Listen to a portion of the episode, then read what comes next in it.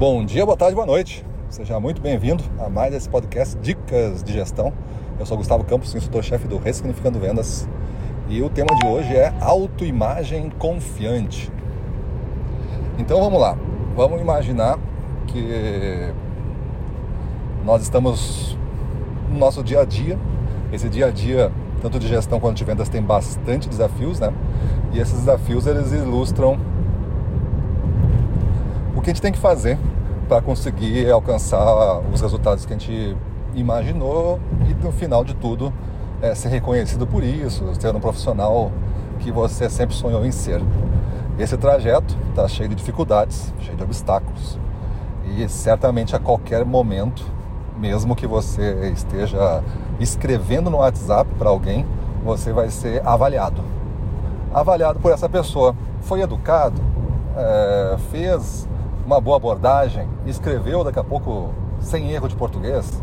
Eu entendi a mensagem, o cara está meio confuso. Ele está me pedindo alguma coisa, mas ele fez o que eu pedi para ele, ele nem lembra mais.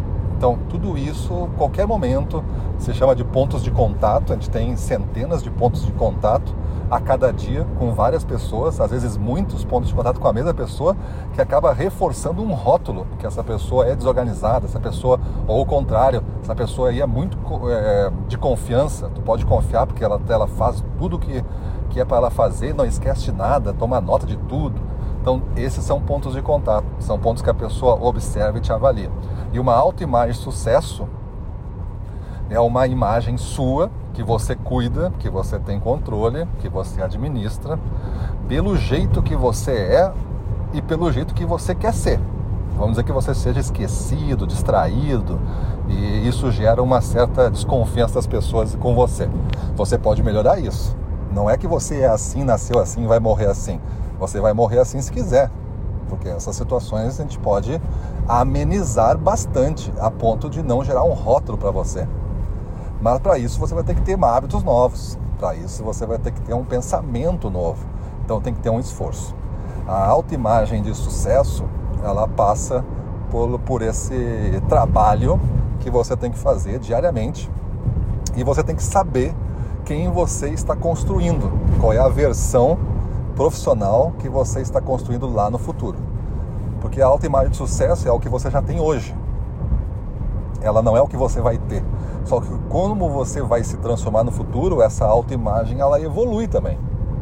Coisas boas que você tem hoje você vai manter, porque lhe ajudaram a chegar lá no futuro. Mas tem coisas que talvez você não tenha e você precisa ter. Tem coisas que você tem hoje e precisa eliminar ou reduzir. Então você vai fazer esse pensamento, né? O que, eu tenho que colocar no jogo, criar então, né? O que eu tenho que aumentar no meu jogo, eu tenho um pouquinho, eu preciso mais que eu tenho que eliminar do meu jogo de vez, eu não posso mais ser assim, e o que eu tenho que reduzir. Essa aqui, no nível que tá, tá um pouco tóxico, mas no menos tá tudo certo. Todo mundo tem assim, beleza. Então tu pode ter um pouquinho menos.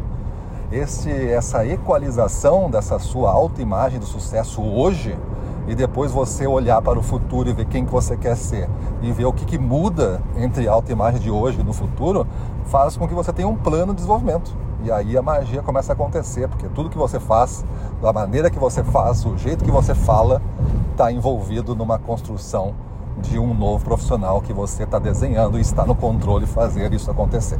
Maravilha? Então é isso aí. Pensa sobre isso, pensa na sua autoimagem, verifica quanto de sucesso tem essa autoimagem. Se ela não está trazendo o resultado financeiro que você está querendo, você em vendas a gente tem que atrelar as duas coisas, tá?